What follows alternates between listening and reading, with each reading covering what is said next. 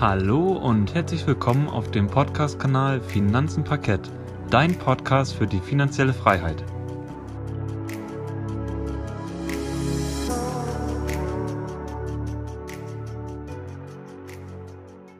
Schön, dass du wieder eingeschaltet hast zu unserem Podcast Finanzen Parkett. Heute gehen wir auf die wichtigsten News der vergangenen Börsenwoche KW24 ein, vom 8.6. bis zum 12.6. Anfangs startete die Woche an der Börse einigermaßen positiv. Leider hat sich das im Laufe der Woche stark geändert durch einige Nachrichten. Dadurch, dass sich viele Ökonomen negativ zur aktuellen ähm, Lage und den weiteren Folgen von Corona geäußert haben, ist die Börse weltweit zum Ende der Woche wieder im Sinkflug gewesen. Vor allem am Donnerstag hatte man das extrem stark gesehen. Die Furcht vor einer zweiten Infektionswelle durch Corona hat somit noch weiter Benzin ins Feuer gekippt und es kam zum schnellsten Abverkauf seit Corona beziehungsweise Mitte März des Jahres. Also wir hatten, glaube ich, am Donnerstag im Mittel bei, lagen wir bei minus 7, minus 8 Prozent auf alle Indizes fast, durch die Bank ja. weg. Ja. Also wirklich ein sehr starker Rückgang in nur einem Handelstag und auch wirklich sehr überraschend haben die Börsen wieder gedreht. Der DAX startete Anfang der Woche mit etwa 12.722 Punkten und schloss etwa am Freitag bei 11.949 Punkten ab. Also wir sehen hier auch, der DAX hat einen Rückgang von 800 Punkten verzeichnet diese Woche. Und ich würde sagen, wir fangen jetzt auch direkt mit dem Montag an. Gerrit, was ist am Montag passiert? Also vergangenes Wochenende, da hat sich die OPEC mal wieder getroffen, um halt wieder über den Ölpreis sprechen zu können, beziehungsweise deren Steuerung. Denn das kann man sich ja vorstellen, das ist ja wie ein, ja, das ist ein Kartell, was aus mehreren Mitgliedstaaten sich zusammensetzt und die regulieren aktuell aufgrund der geringen Ölnachfrage den Preis. Die Verlängerung der Förderbremse durch die Staaten der Gruppe OPEC Plus sorgt halt damit für den Höchststand des Ölpreises seit Anfang März. Auch der weltgrößte Abnehmer China trägt dann auch wieder seinen Teil dazu bei, denn da ist ja die Wirtschaft wieder angelaufen. Die Ölpreise sind nach der Entscheidung der Staaten des Förderkartells OPEC und der Kooperationspartner, also der OPEC Plus, über eine verlängerte Drosselung der Produktion weiter gestiegen. Ein Barrel, das sind 159 Liter Rohöl, der Nordseesorte Brent, legte damit am Montagmorgen um bis zu 1,11 Dollar zu oder knapp 3% auf 43,41 Dollar und erreichte damit den Höchststand seit Anfang März. Damit setzten dann die Ölpreise nach dem Corona-Crash ihre rasante Erholung der vergangenen Wochen, also der KW 23 die Woche davor, fort. Und seitdem Mitte April erreichten Tief verteuerte sich ein Fass Brent inzwischen wieder um rund 170 Prozent. Also das ist schon eine krasse Sache. Hätte man quasi Mitte April um die 1000 Euro in das Fass Brent investiert, also in diese Rohölsorte, dann hätte sich das quasi ähm, das Investment auf 2700 Euro ja, verbessert oder wäre dann dementsprechend gestiegen. Im Zuge der Corona-Krise waren nämlich die Ölpreise stark kollabiert. So viel zum Beispiel der Brent-Preis von rund 60 Dollar Mitte Februar auf bis 16 Dollar im April. Amerikanische Sorte West Texas Intermediate, also kurz WTI, stieg am Montag ebenfalls um bis zu 89 Cent beziehungsweise zwei Prozentpunkte auf 40,44 Dollar. Auch der WTI-Preis ist allein seit der vergangenen Woche, also der KW23, um fast 14 Prozent nach oben geklettert. Ende April war in den USA erstmals in seiner Geschichte zeitweise gar ins Minus gerutscht. Verkäufer mussten Geld zahlen, damit jemand ihnen das Öl abnimmt, also natürlich nur in der Theorie. Die OPEC und ihre Partner hatten am Samstag beschlossen, also letzte Woche, die Drosselung der Ölproduktion um einen weiteren Monat zu verlängern. Die teilnehmenden Länder der sogenannten OPEC Plus hätten bei einer Videokonferenz dafür gestimmt, dass auch im Juli die Ölproduktion um knapp 10 Millionen Barrel pro Tag gedrosselt werde. Dies soll helfen, die Ölpreise zu stabilisieren. Wegen der wirtschaftlichen Folgen der Corona-Krise ist nämlich der Ölverbrauch eingebrochen. Da hatten wir natürlich auch schon in den vergangenen Börsentalks darüber gesprochen, dass ja die Nachfrage extrem stark eingebrochen ist. Einfach nur mit dem Hintergrund, dass ja auch in China der Lockdown war und die Nachfrage ja nach Konsum zurückgegangen ist. Und natürlich war das Reisen auch stark eingeschränkt. sodass kaum mehr Öl gebraucht wurde. Und natürlich auch viele Leute waren im Homeoffice, was dazu, dazu geführt hat, dass die Leute kaum ihre Autos benutzt haben und dementsprechend auch die Nachfrage an der Tankstelle zurückgegangen ist. Das Kartell teilte weiter mit, dass die bislang bestehende Vereinbarung zu einer sogenannten vorläufigen Erholung der Weltwirtschaft und des Ölmarktes beigetragen habe. Alle großen Produzenten müssten sich nun weiterhin zur Stabilisierung des Marktes verpflichten. Die Organisation Erdöl produzierender Staaten, sprich die OPEC und die anderen Länder, hatten sich im April darauf verständigt, die Ölförderung um 9,7 Millionen Barrel pro Tag für die Monate Mai und Juni zu kürzen. Die Verhandlungen letzte Woche Samstag gingen für Beobachter überraschend schnell über die Bühne, was natürlich auch am Montag noch positiv an der Börse zu spüren war. Die Gespräche im Frühjahr waren zunächst ohne eine Einigung zu Ende gegangen. Kurze Zeit darauf zogen sich die Verhandlungen bis spät in die Nacht hin. Auch von russischer Seite hieß es vor den Verhandlungen, es werde diesmal eine lange und schwierige Nacht. Marktbeobachter hatten aber eine Einigung der OPEC erwartet. Zusätzlichen Rückenwind erhält der Ölpreis zufolge am Montag durch die Rekordnachfrage in China. Der weltgrößte Abnehmer importierte im Mai 11,3 Millionen Barrel pro Tag. Medienberichten zufolge sei das eine Folge von einem Anstieg der Raffineriedurchläufen und günstiger Kursdifferenzen von Ölfutures. Dann gab es noch eine Meldung von TUI, dass der Konzern natürlich auch aufgrund von Corona einen Umbau geplant hat und das sorgt natürlich für viel Ärger im Hause TUI. Der TUI-Chef Friedrich Josen hat mittlerweile ähm, Informationen bestätigt, wonach TUI Fly halt wegen der Corona-Krise rund 900, das sind 50 Prozent der Vollzeitstellen, wegfallen könnten. Die Arbeitnehmer zeigten sich natürlich daraufhin empört und kündigten einen Widerstand an. Parallel dazu senkte dann auch noch die Ratingagentur SP die Bonitätsnote weiter auf CCC+, nach zuvor B- bei negativem Ausblick. C-Ratings gelten als hochspekulativ und nahe eines Ausfalls. Also kann man das quasi anders formuliert so sagen, dass die eine Ratingagentur S&P TUI so einstuft, dass sie ja kurz vor der Pleite stehen, kann man mal so sagen. Die Anleger hat das aber irgendwie nicht so wirklich beeindruckt. Sie setzen nämlich auf bessere Zeiten und zumal TUI donierte Reisen bis Mitte Mai jetzt günstig halt auszahlen will. Damit legte dann die TUI-Aktie deutlich zu. Ich meine, auch in der Woche davor, da ist die TUI-Aktie ja auch zeitweise an dem Tag um 30 Prozent hochgeklettert, oder? Ich glaube auch, dass letzte Woche, also die Woche vor dieser Woche, ging das natürlich nochmal ordentlich ab bei TUI glaube, die sind bei 4 Euro im Tief waren und sind direkt wieder auf 8 oder 9 Euro hochgesprungen. Also richtig krass, wie die letzte ja. Woche abgegangen ist, die Aktie. Ja. Mitten in der Corona-Pandemie konnte sich der bisher größte Übernahmedeal in der Pharmabranche abspielen. Laut der Nachrichtenagentur Bloomberg plant der britische Konzern AstraZeneca mit dem US-Konkurrenten Gillette zusammenzugehen. Die Briten seien anscheinend schon Anfang Mai an Gillette herangetreten. Beide Unternehmen spielen bei einer Suche nach einem Medikament oder einem Impfstoff gegen Covid-19 eine wichtige Rolle. Allerdings sei der US-Konzern Gillette im Moment nicht an einer Fusion interessiert, da Gillette möglicherweise bereits ein wirksames Mittel gegen Covid-19 gefunden hat. Das Medikament, von dem wir hier sprechen, heißt Remdesivir und wir haben dieses Medikament bereits oft in den vergangenen Podcasts angesprochen. Eine Behandlung von Patienten verkürzt laut ersten Studien den Erkrankungsverlauf extrem. Die Patienten erholen oder sterben somit weniger schneller. Eine effektive Besserung im Krankheitsverlauf konnte bisher nicht nachgewiesen werden. Gillette setzt derzeit weiter auf Partnerschaften oder den Zukauf von kleinen Unternehmen. Eine Fusion mit AstraZeneca scheint daher im Moment eher unwahrscheinlich. Dieses ja, Medikament bzw. Mittel hat ja auch eine Schnellzulassung in, in den USA bekommen, oder? Genau. Und nochmal zu diesem zu diesen nachgewiesenen Wirkungen. Also da gab es auch eine Studie zu diesem Medikament. Der Verlauf wird dadurch extrem beschleunigt. Das heißt, auch Patienten können schneller durch dieses Medikament sterben an Corona. Es konnte keine effektive quasi Besserung jetzt im Krankheitsverlauf nachgewiesen werden bisher.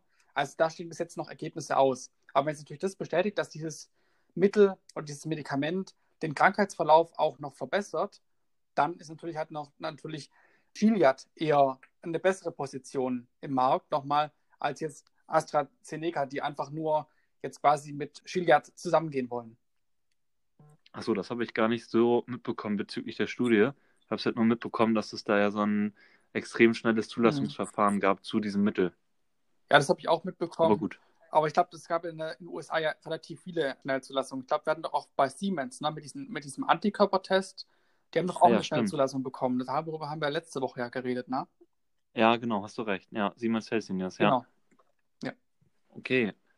Dann war noch eine weitere Meldung von Apple, dass sie aufgrund der Corona-Pandemie mit einigen erheblichen Störungen seiner normalen Geschäftstätigkeit konfrontiert wurde.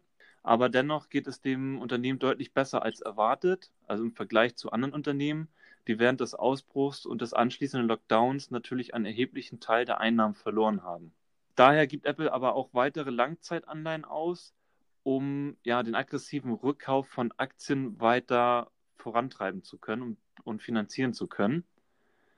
Und ehrlich gesagt kann sich das Unternehmen aber auch diese Aktienrückkäufe oder Anleihenausgaben im Moment auch sehr gut leisten, da das Unternehmen natürlich auch einem extrem hohen Cashhaufen sitzt. Ich hatte auch mal gehört, dass sie, bevor das Ganze oder diese, dieses Produkt Apple Plus auf den Markt kam, dass sie am Überlegen waren, ob sie nicht Netflix übernehmen wollten. Aber das war wahrscheinlich auch nur eher so eine Spekulation. Nichtsdestotrotz stand das ja auch mal irgendwie im Raum und auch in den Medien. Ich weiß nicht, hast, du das damals mitbekommen, Yannick? Ich glaube nicht, nee. Aber ich finde also, auch interessant, dass du es nochmal genannt hast. Aber Netflix ist natürlich auch eine, eine brutale Größe. Also hätte ähm, Apple das übernommen, ich meine, das wären dann schon wahrscheinlich so 200 Milliarden Euro gewesen vom, vom Kauf her. Ich weiß nicht, wie teuer Netflix wäre. Keine Ahnung. Aber ja. es ist schon ein übles Volumen gewesen. Aber Apple kann sich das auf jeden Fall leisten, weil die haben eine extrem hohe Cash-Reserve. Definitiv. Langfristig aber müssen sie auch meiner Meinung nach so ein bisschen vom iPhone wegkommen. Also ich glaube, der stärkste Umsatz liegt ja immer noch oder wird durch, getrieben durch das iPhone. Von daher finde ich, das ist es ein richtiger Schritt, dass sie da ihren eigenen, wie soll ich sagen, Streaming-Dienst hier aufgestellt haben. Genau. Und das erweitert natürlich auch dieses Produktportfolio, ganz klar, weil Netflix kann sich halt nur auf dieses auf diesen Streaming-Dienst beziehen, ne? Ja, ich sehe auch immer Apple so als ein eigenes Ökosystem an. Also die haben das wirklich schon sehr gut umgesetzt. Ich meine, du kaufst den Mac, du kaufst ein iPhone, du kaufst ein iPod, du kaufst ein Apple Watch. Das ist alles ja irgendwie in einem Ökosystem und es gibt zu allem irgendwelche Dienstleistungen. Also zum Beispiel jetzt für mein Studium habe ich mir ein iPad Pro gekauft, mit dem ich quasi oh. die Vorlesungen mitschreiben kann. Ja. Das Problem ist aber, wenn mir das iPad irgendwie geklaut wird oder so, dann sind ja quasi meine Aufschriebe von vor zwei Monaten komplett weg und ich kann nicht mehr auf die Klausur lernen. Deshalb ja. habe ich mir eine, eine iCloud dazu mieten müssen, also mit 99 Cent quasi. Und dadurch dann quasi meine gesamten Aufschriebe und alles drin speichern. Also es gibt überall ähm, irgendwelche Dienstleistungen, die Apple anbietet. Und daran verdient natürlich dann Apple auch. Ja. Genau, ich würde aber sagen, ich fange auch direkt mit dem Dienstag an. Da haben wir nämlich wieder Nachrichten von Apple bekommen, dass quasi die Aktien von Apple haben ein neues Rekordhoch erreicht. Also quasi letzte Woche am Freitag und auch zu Beginn der neuen Börsenwoche am Montag mit 333 Dollar und 7 Cent haben sie quasi einen neuen Höchststand erreicht. Also vor Corona haben sie quasi nochmal den Höchststand getoppt. Mit einer beeindruckenden Rallye seit Mitte März hat sich der Kurs quasi über dieses Vor-Corona-Hoch von knapp 328 Dollar hat es quasi einfach hinter sich gelassen mit 333 Dollar jetzt. Und auch der Nasdaq, also in dem auch Apple drin ist und noch viele weitere, ähm, Tech-Aktien, zum Beispiel äh, Google, also Alphabet, Microsoft, ja, Tesla ist da zum Beispiel auch drin. Ähm, der Nasdaq ist mittlerweile schon wieder auf Allzeithoch. Also das finde ich auch eine extrem krasse Ansage. Ich meine, das ist der wahrscheinlich mit der bestlaufende Index während der Corona-Phase. Wobei ich glaube, ich habe in der letzten Focus Money gelesen, dass der DAX sogar noch deutlich besser performt hat in der Corona-Krise, also vom jetzt Aufwärtstrend her wieder, wie jetzt ähm, alle US-Indizes. Okay. Also wirklich krass. Ich glaube, die haben seit der Corona-Krise haben die 43 Prozent wieder ins Plus gefahren, der DAX. Also da ist der DAX einmal auf den Platz 1, komischerweise. Normalerweise ist es ja, ja nicht so das Rendite-Monster, der DAX. Aber das war einfach nur mal so ein interessanter Side-Fact, den ich jetzt mal nennen wollte. Ja. Die zuletzt besser als erwarteten ausgefallenen US-Arbeitsmarktdaten treiben quasi die Börsen immer und immer weiter an und somit auch immer weiter die Börsenkurse von diesen großen Fangaktien, also Apple, Microsoft, Amazon, Alphabet und Netflix, also die Haupttreibeiche im Nasdaq, die werden immer weiter angetrieben durch diese weiteren Lockerungen und halt auch durch die sinkenden Arbeitslosenanträge wieder und so weiter. Aber dann wollen wir auch direkt mal weitermachen mit der französischen Regierung. Die hat nämlich jetzt auch wieder erste Maßnahmen getroffen, um ihre Luftfahrtbranche, wie wir wissen, Airbus kommt ja aus Frankreich, ist ja auch ein sehr großes Unternehmen. Insgesamt will quasi die französische Regierung die Luftfahrtbranche mit insgesamt 15 Milliarden Euro stützen. Und der größte Einzelposten sind quasi die Hilfen für die nationale Luftfahrtgesellschaft Air France. Also quasi wie bei uns ist es ja Lufthansa, ist es dort dann quasi Air France, die jetzt unterstützt werden mit insgesamt 7 Milliarden Euro. Und diese Stütze wurde bereits von der EU-Kommission genehmigt. Das Rettungspaket kommt natürlich auch dem europäischen Flugzeugbauer Airbus zugute. Aber es gibt natürlich auch wieder die andere Seite der Medaille, dass nämlich jetzt dann die französische Regierung Forderungen hat an, die, an diese Unternehmen. Also im Gegenzug verlangt quasi die Regierung von der Branche Arbeitsplatzgarantien sowie Investitionen in den Klimaschutz weiterhin. Dann gab es auch noch ein paar Nachrichten zu der USA-Rezession. Die Wirtschaft der USA ist im Februar in, einer, in eine Rezession getreten. Diese Einschätzung gab ein Ausschuss von Ökonomen der Forschungsorganisation National Bureau of Economic Research. Er definiert eine Rezession als einen Rückgang der wirtschaftlichen Aktivität, die länger als ein paar Monate dauert. Also von einer Rezession spricht man, glaube ich, ab zwei oder drei Quartalen, in denen es quasi runtergeht oder so. Ich bin mir nicht mehr ganz sicher. Ich glaube, zwei Quartalen, in denen quasi die Wirtschaft ähm, sinkt. Genau.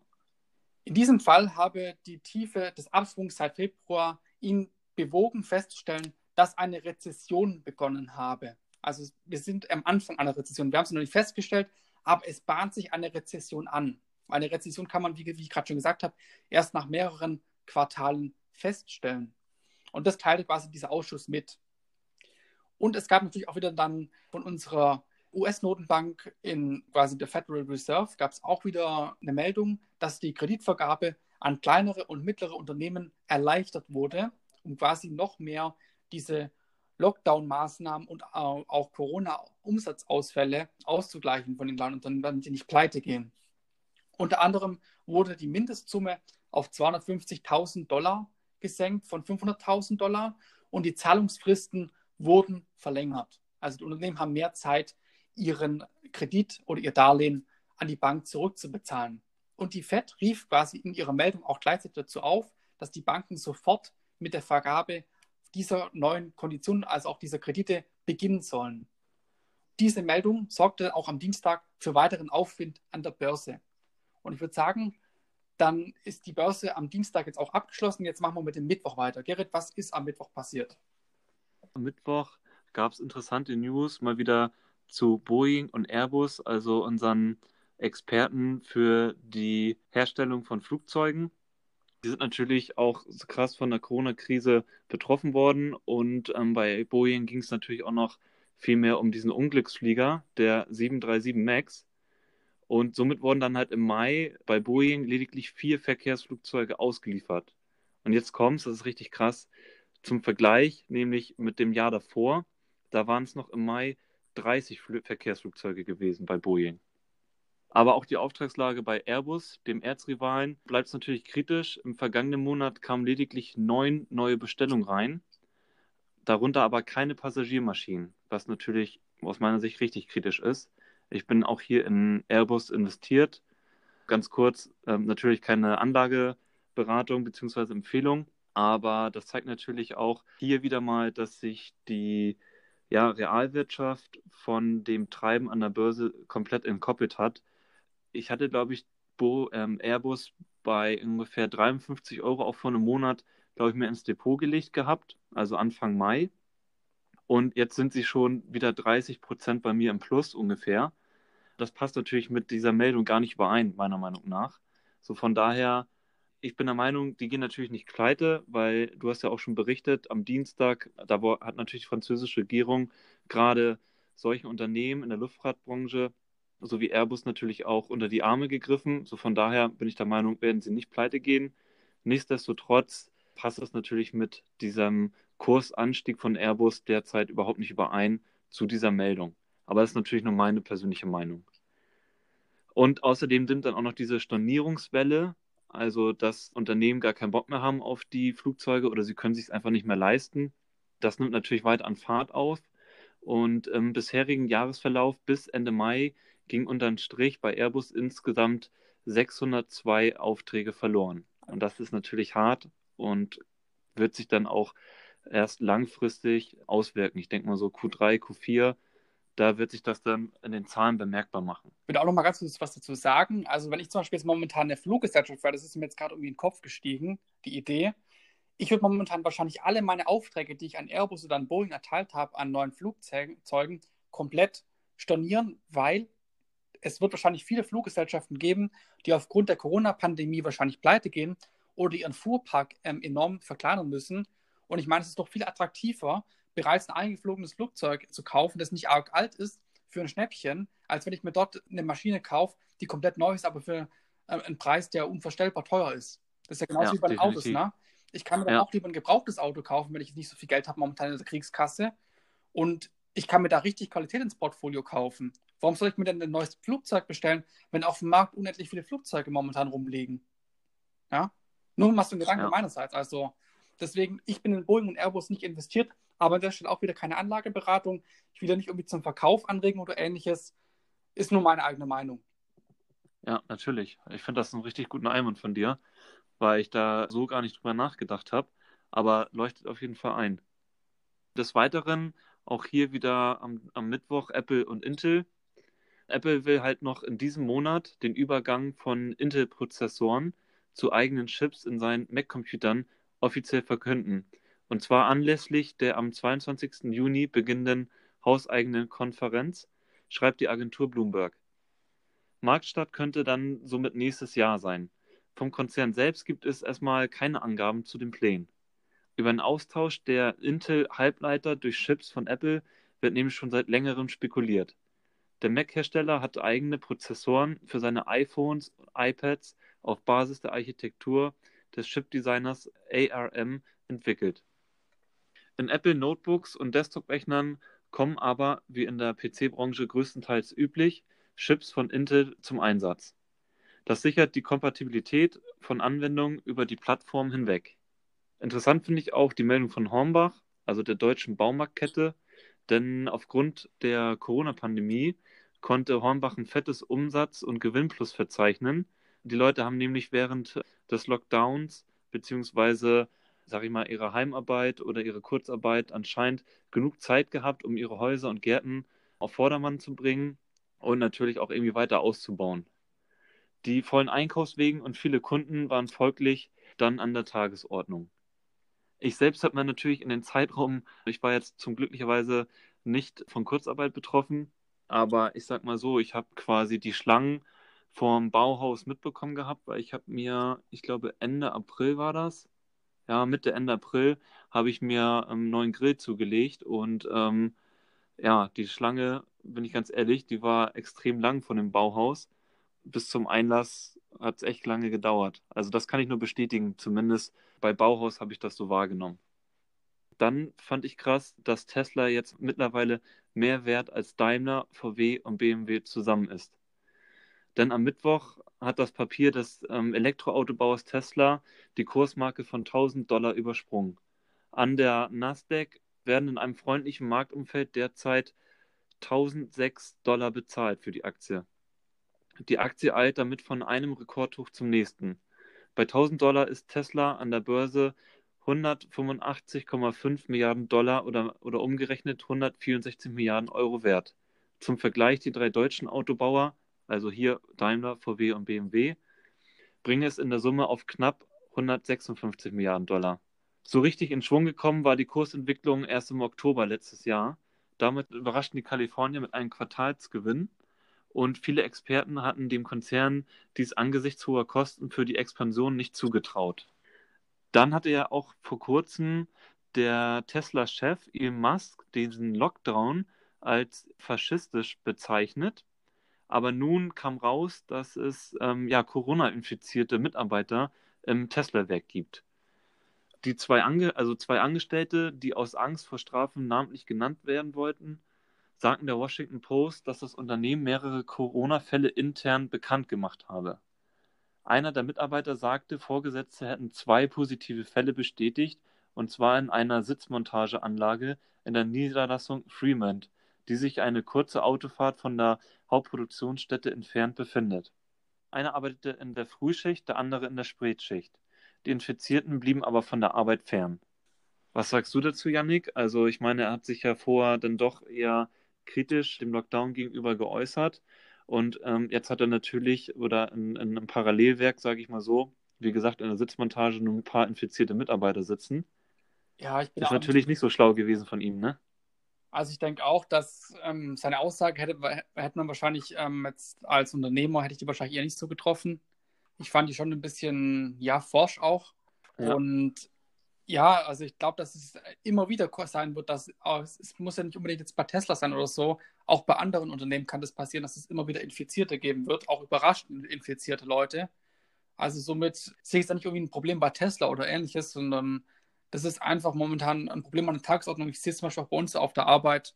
Also unsere, wir selber bei uns im Unternehmen haben keine mehr, aber quasi unsere ja. Konzernmutter hat immer noch einige Infizierte, auch aus Frankreich und so weiter.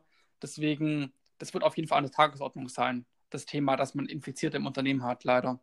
Und da müssen halt auch Unternehmen dann kreative Lösungen finden, um dann quasi nicht die komplette Produktion nur wegen zwei Infizierten runterfahren zu müssen. Das sehe ich dann nämlich auch nochmal als eine große Herausforderung, dass man quasi sich nicht durch zwei Infizierte quasi die komplette Produktion zunichte macht. Und da erfordert es quasi auch wieder dieses unternehmerische Denken, diese Raffinesse, dass man einfach immer alles plant voraus. Also die sogar, dass man diese, ähm, diese Infektion mit einrechnet im Unternehmen im Durchschnitt. Ja. Genau. Ja, das stimmt.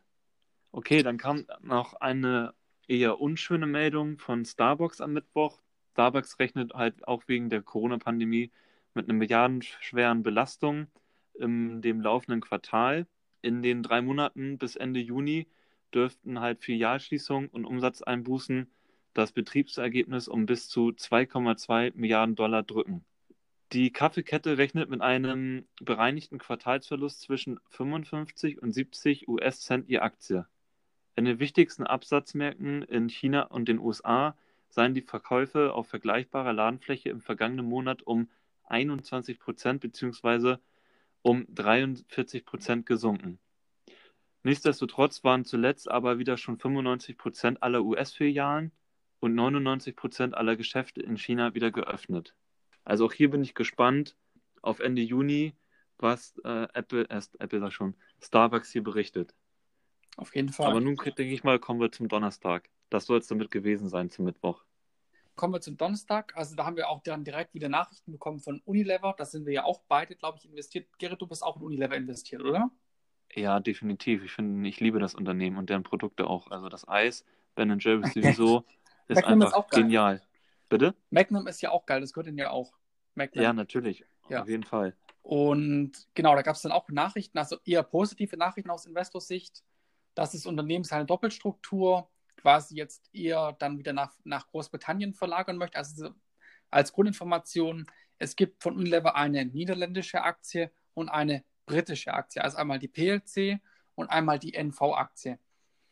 Und das soll jetzt quasi dann in Zukunft eher, eher nicht mehr vorkommen, um einfach ähm, eine neue Struktur zu schaffen, um eine höhere unternehmerische Flexibilität, vor allem bei Übernahmen oder bei Zusammenführungen vom Unternehmen quasi oder auch bei Veräußerung von irgendwelchen Unternehmensanteilen zu vereinfachen. Und das hat der Börse wirklich sehr gut gefallen. Und die Börsenkurse haben trotz diesem schlechten Marktumfeld am Donnerstag, ist nämlich auch dieser schlimme Tag gewesen, da ist nämlich um 9% die gesamte Börse gefallen. Aber Unilever ist, glaube ich, relativ gut aus dieser Sache rausgekommen und die Börsenkurse äh, und die Aktienkurse von Unilever haben um 2% im Durchschnitt angezogen. Dann kommen wir noch zu Nestle. Der Schweizer Lebensmittelhersteller Nestle hat sich mehrheitlich an der US-Firma Vital Proteins beteiligt und das ist quasi eine Nahrungsergänzungsfirma und finanzielle Einzelheiten des Verkaufs wurden noch nicht genannt. Vital Proteins betreibt eine Lifestyle- und Wellness-Plattform und verkauft Nahrungsergänzungsmittel, also Proteinshakes, also alles, was Sportler halt wahrscheinlich brauchen. Und Getränke und Nahrungsmittelprodukte. Also wieder ein buntes Portfolio, das sie sich da neu eingekauft haben. Nestle. Die Firma soll auch nach der Nestle-Übernahme eigenständig operieren. Also sie wird nicht in irgendeine andere Marke oder sowas oder in irgendein anderes Unternehmen eingelegt, sondern sie operiert weiterhin eigenständig. Dann gab es auch noch mal Nachrichten zum US-Arbeitsmarkt. Die Corona-Pandemie wirkt sich weiter auf die US-Arbeitsmarktdaten aus, jedoch weniger dramatisch als zuvor. Etwas mehr als 1,5 Millionen Menschen haben sich in der Woche bis einschließlich 6. Juni einen Erstantrag auf Arbeitslosenhilfe beantragt, äh, wie das US-Arbeitsministerium am Donnerstag mitteilte. In den vergangenen Monaten, seit Mitte, Mitte März, war die wöchentliche Zahl in schwindelerregende Höhen, äh, Höhen geschnellt und hatte zeitweise oberhalb von 6 Millionen Arbeitslosenanträge pro Woche gelegen. Zuletzt gingen dann die Wochenwerte aber wieder nach unten und sie haben sich wieder ein bisschen korrigiert. In der Vorwoche hatten wir 1,9 Millionen Neuanträge auf US-Arbeitslosenhilfe und insgesamt haben wir damit momentan mehr als 43 Millionen Menschen, die mit, zumindest zeitweise ihren Job verloren haben.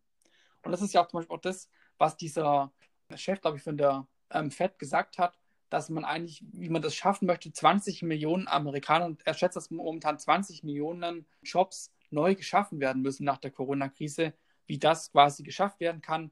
Und deswegen sind auch die Börsen so extrem am Donnerstag abgestürzt. Weil quasi wieder einfach diese Euphorie und diese ganzen, dieser ganzes Kursvorwerk, von dem wir euch ja letzte Woche ähm, berichtet haben, dann wieder durchbrochen wurde durch diese schlechte Nachricht.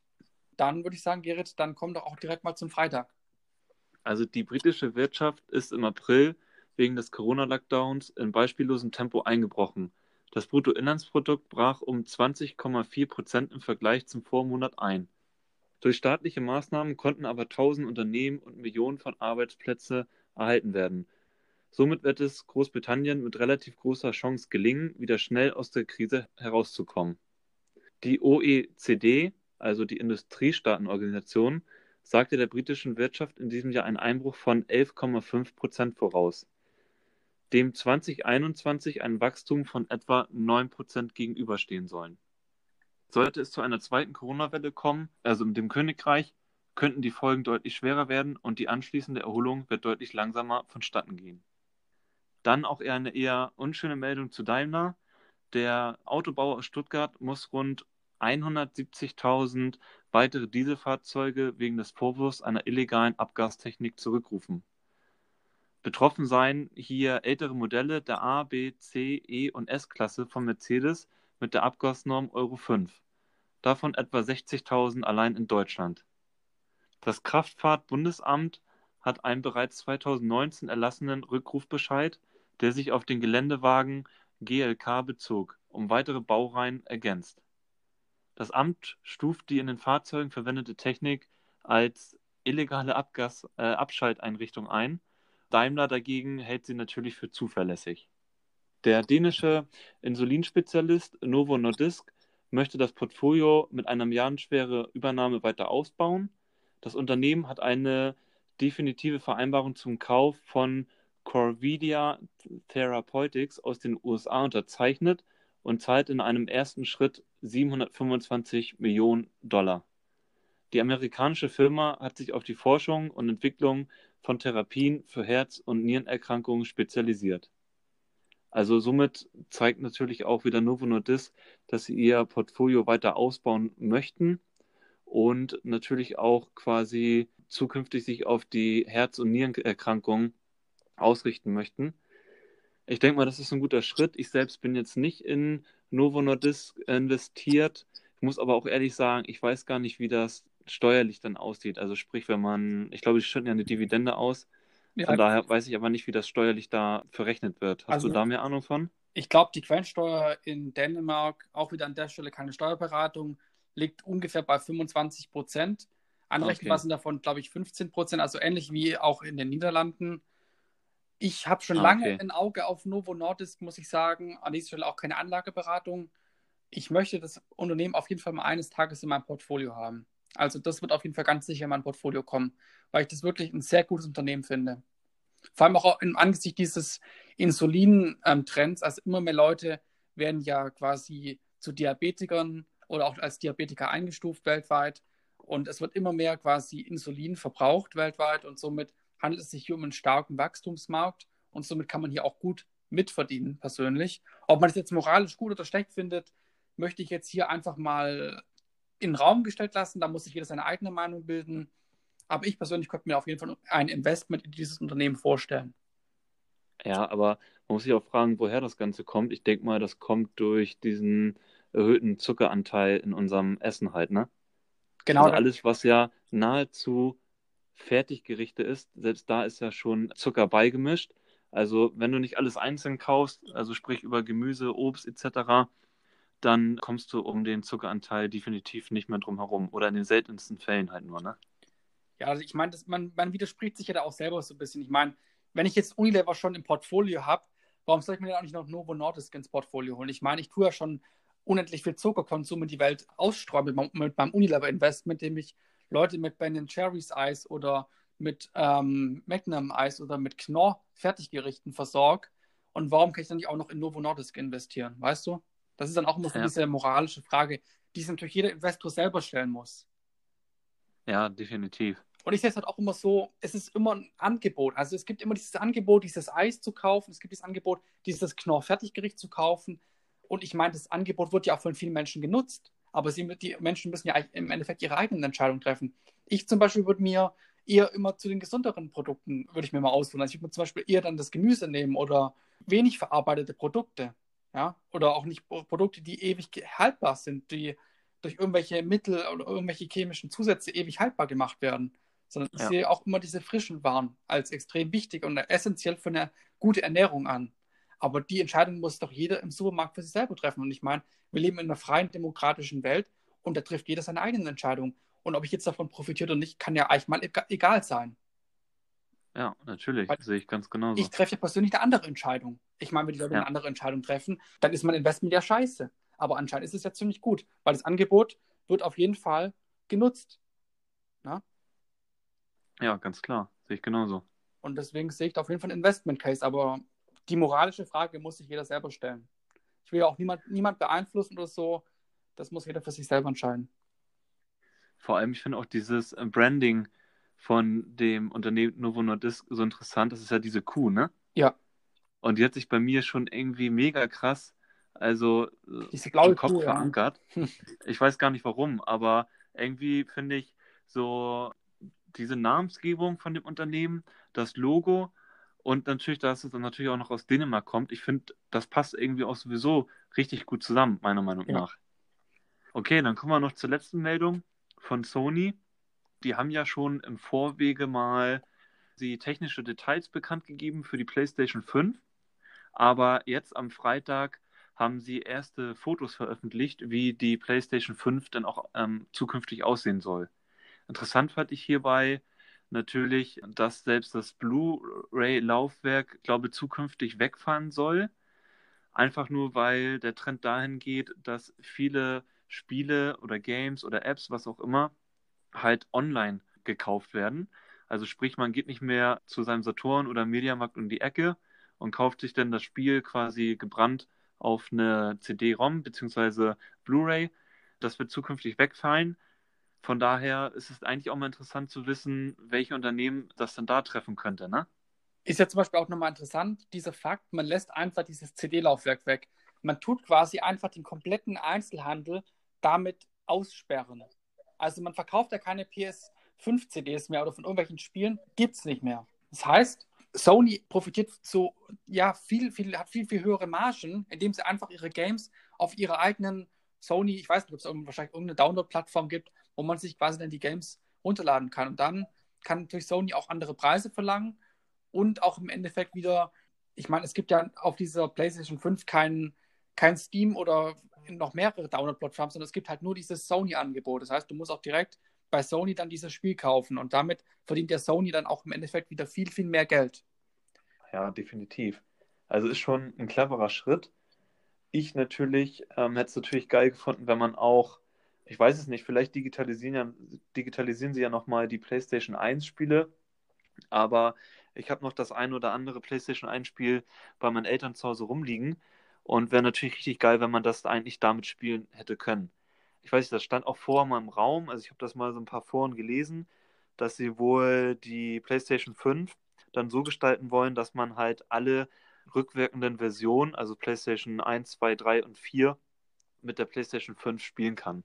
Aber wie gesagt, vielleicht muss man dann sich das als digitales Produkt, ja, dann halt leider kaufen. Aber so ist das halt nun mal. Ich glaube, da müssen wir mit leben. Und fürs Unternehmen selbst ist es natürlich auf jeden Fall ein logischer und nachvollziehbarer ja. Schritt, meiner Meinung nach. Ist auch aus Sicht, wenn ich jetzt als Aktionär wäre, finde ich das eigentlich eine, eine, super Sache, dass man dieses CD-Laufwerk weglässt. Allein schon aus Margensicht. Ja, genau so meine ich das eigentlich auch. Hast du dann äh, eine Konsole zu Hause rumstehen? Ich habe nur eine PS3 zu Hause rumstehen, also ich habe jetzt nichts Aktuelleres mehr. Ich werde mir auch keine aktuelle kaufen, also kommt auf jeden Fall nicht in Tüte, weil ich spiele momentan extrem wenig. Also deswegen ja. lohnt sich das nicht so wirklich für mich. Ja, ich selber, ich bin auch nicht mehr der Gamer. Ich war es einmal, aber ich glaube, die Zeiten sind auch vorbei und ich hatte sie mir zwar damals gekauft, die PlayStation 4 noch, als sie gerade rausgekommen ist. Ich weiß gar nicht, wie lange das her war. Ich müsste, ich meine, das müsste so 2014, 2013 gewesen sein.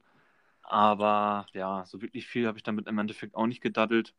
Ich habe es nachher eigentlich nur eher so als ähm, ja, Blu-ray genutzt, weil dann kam ja auch erst, also als, als Blu-ray-Player, weil dann kam ja auch erst so diese Welle, diese Netflix-Welle eine Zeit lang später. Ja.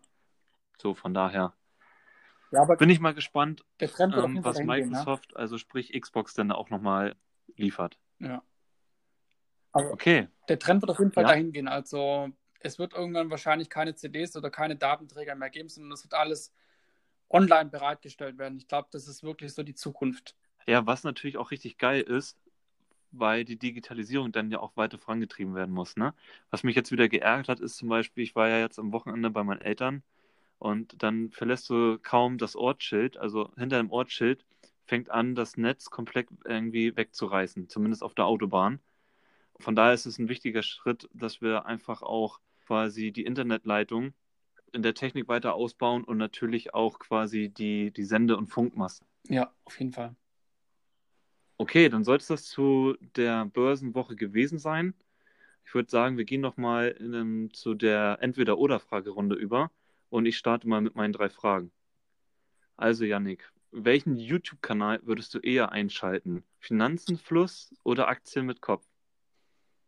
Mmh, schwierige Frage, aber ich glaube, ich würde eher zu Finanzfluss tendieren. Okay. Dann der nächste YouTube-Kanal, Homo economicus oder Lars Eriksen? Äh, Lars Eriksen. Okay. US-Dollar oder Euro? Mm, also US-Dollar ist für mich die Weltwährung, deswegen US-Dollar. Okay.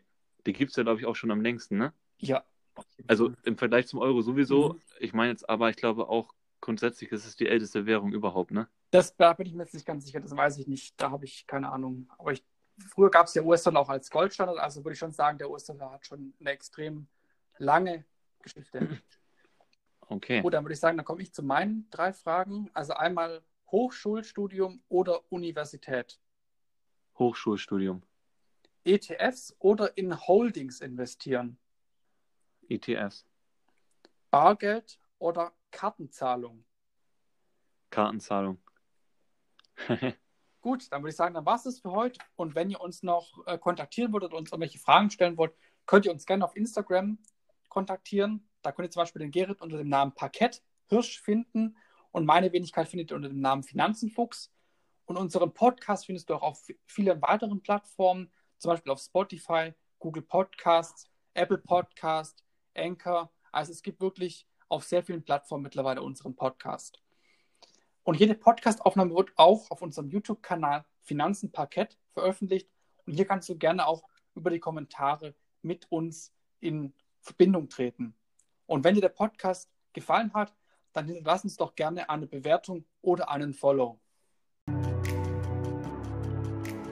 Schön, dass du zugehört hast und vielen Dank, dass du bis zum Ende dran geblieben bist. Wir verabschieden uns für diese Folge und wünschen dir noch einen schönen Tag.